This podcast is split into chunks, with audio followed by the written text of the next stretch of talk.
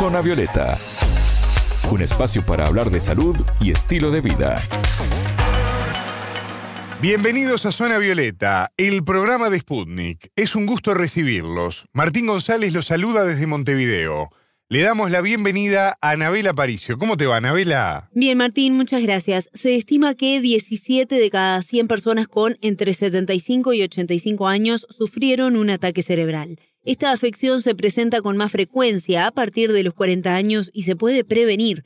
¿Cómo lo hacemos? Un especialista nos brinda varios consejos. Zona Violeta, los rostros de la noticia.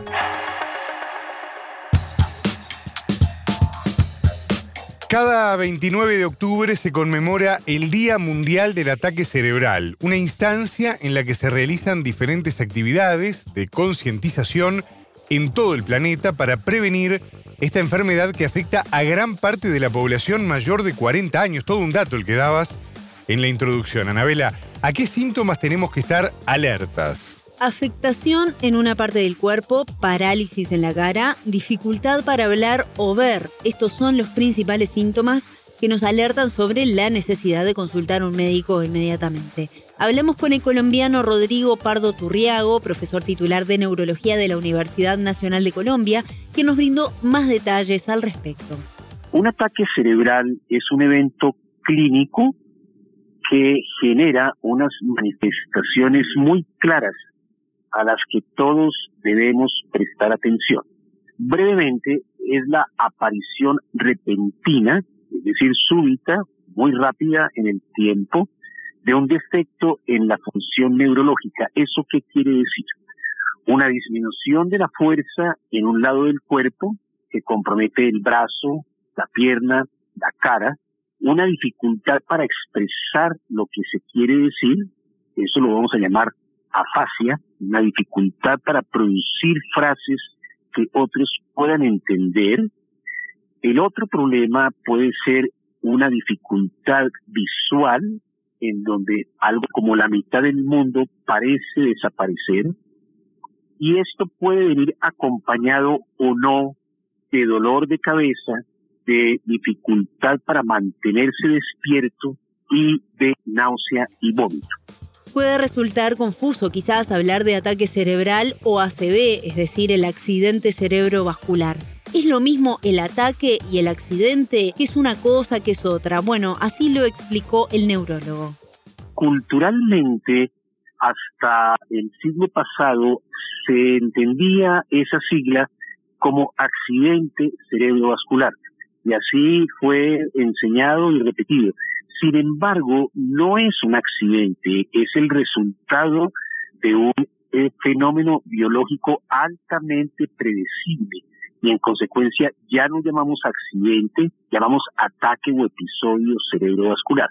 En realidad son idénticos, el punto es como el énfasis en la comunicación lo colocamos en un ataque, el evento repentino y agudo, y no un accidente en la medida en que los accidentes muy frecuentemente son condiciones que no se pueden predecir, mientras que un ataque cerebrovascular deberíamos estar en capacidad de predecirlo y anticiparlo. Y en estos días que se conmemora el Día del Ataque Cerebrovascular, creo que el mensaje más importante para todos los oyentes en Latinoamérica debe ser generar conciencia sobre la forma de anticiparnos a este evento catastrófico y tratar de evitarlo.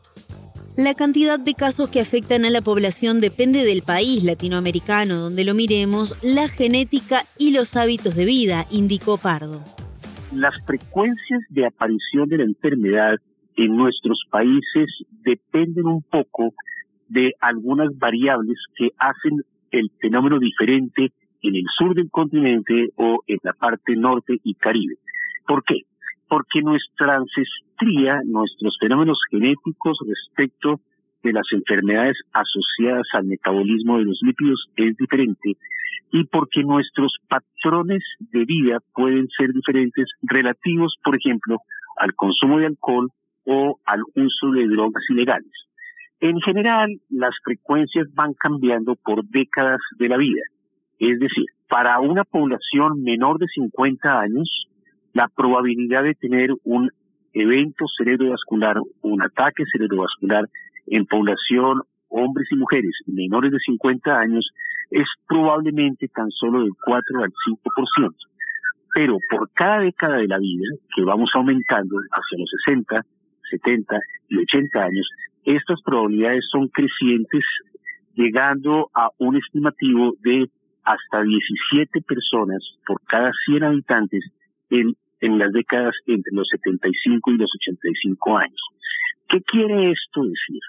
Que la frecuencia de la presentación del ataque cerebrovascular está ligada a fenómenos biológicos que tienen que ver con el envejecimiento, que tienen que ver con el cambio de la edad.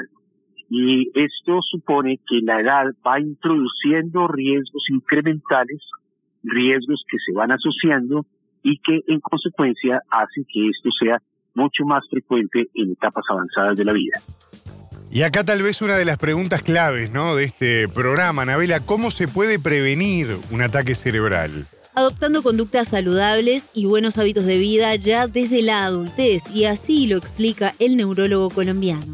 Todas las personas, cuando vamos envejeciendo, pero con especial énfasis por encima de los 40 años, debemos tener cuidado de la tensión arterial, tener cuidado del control del azúcar, tener cuidado del control del colesterol y los triglicéridos, proteger el sueño y el ciclo de sueño-vigilia, tener actividad física y evitar el hábito sedentario, hacer actividad regular tanto intelectual como física, evitar el exceso del consumo de alcohol, del tabaquismo y de las drogas ilegales. De esta manera podemos tratar de modificar lo que se llaman las causas epigenéticas, es decir, aquellas que no están biológicamente determinadas. Las causas genéticas en la población latinoamericana tienen que ver con el carácter con el cual nuestros genes regulan la producción de colesterol, triglicéridos y su correcta circulación sin depósitos en las arterias.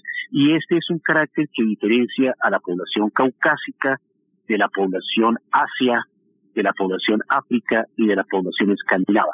Así que para todas las poblaciones hay factores ambientales cuya modificación puede conducir a disminuir la frecuencia de aparición del ataque cerebrovascular.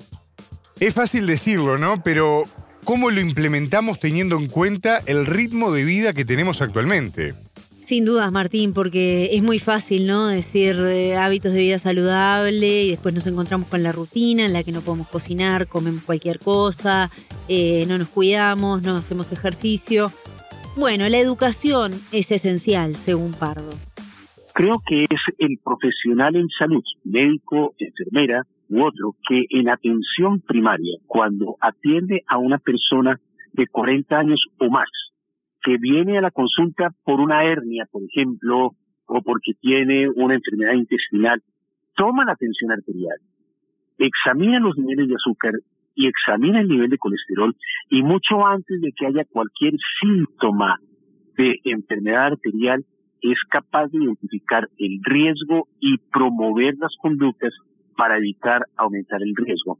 Pero esto, como usted me sugiere, exige un altísimo nivel de educación, no solamente de la comunidad, sino de los profesionales en la salud, quienes deben asumir el compromiso ético y responsable de identificar tempranamente estos factores y empezar a modificarlos para evitar un resultado tan desastroso con toda la carga que supone un ataque cerebrovascular.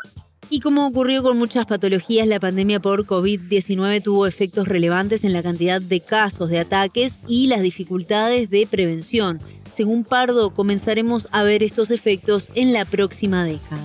En el corto plazo y durante la pandemia asistimos a un mayor número de enfermedad cerebrovascular condicionada por la epidemia del COVID y por el modelo de atención que se brindó en estos pacientes. Hay que recordar que el COVID generó mucha enfermedad vascular asociada y muchas complicaciones cerebrovasculares, enfermos que eran llevados a las unidades de cuidado intensivo para ventilación mecánica bajo sedación en quienes perdíamos la oportunidad de detectar tempranamente la aparición de este fenómeno.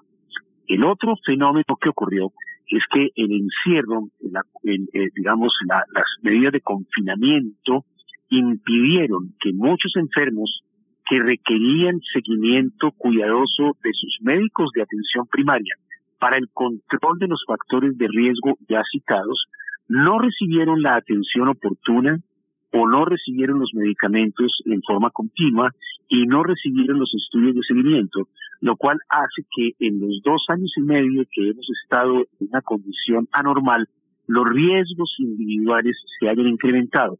El efecto neto de esto lo vamos a ver en los próximos 5 a 10 años. Es decir, tenemos una década para mirar cuál fue el efecto neto de la emergencia sanitaria respecto de la aparición de enfermedad cerebrovascular.